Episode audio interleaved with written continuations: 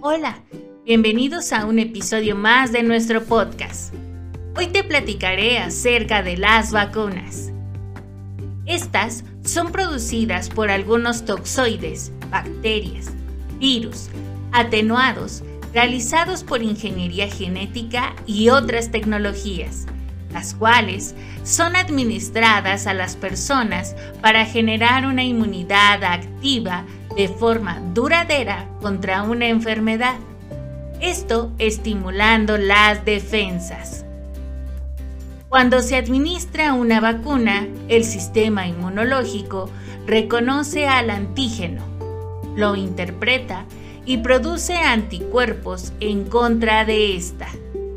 Si la persona se pone en contacto con el microorganismo contra el cual fue vacunado, las defensas generadas por la vacuna se encargarán de protegerlo, evitando que la enfermedad sea grave. Al aplicar una vacuna puede causar dolor, enrojecimiento, inflamación en el lugar en donde se aplicó. Los síntomas suelen desaparecer de manera espontánea. En algunos casos, suele aparecer fiebre y cansancio. Si estos síntomas persisten, se debe consultar al médico. Las vacunas son importantes para prevenir enfermedades, ya que cuando éstas no existían, las enfermedades producían miles de muertes por año. Un acontecimiento importante fue la erradicación de la viruela en 1980.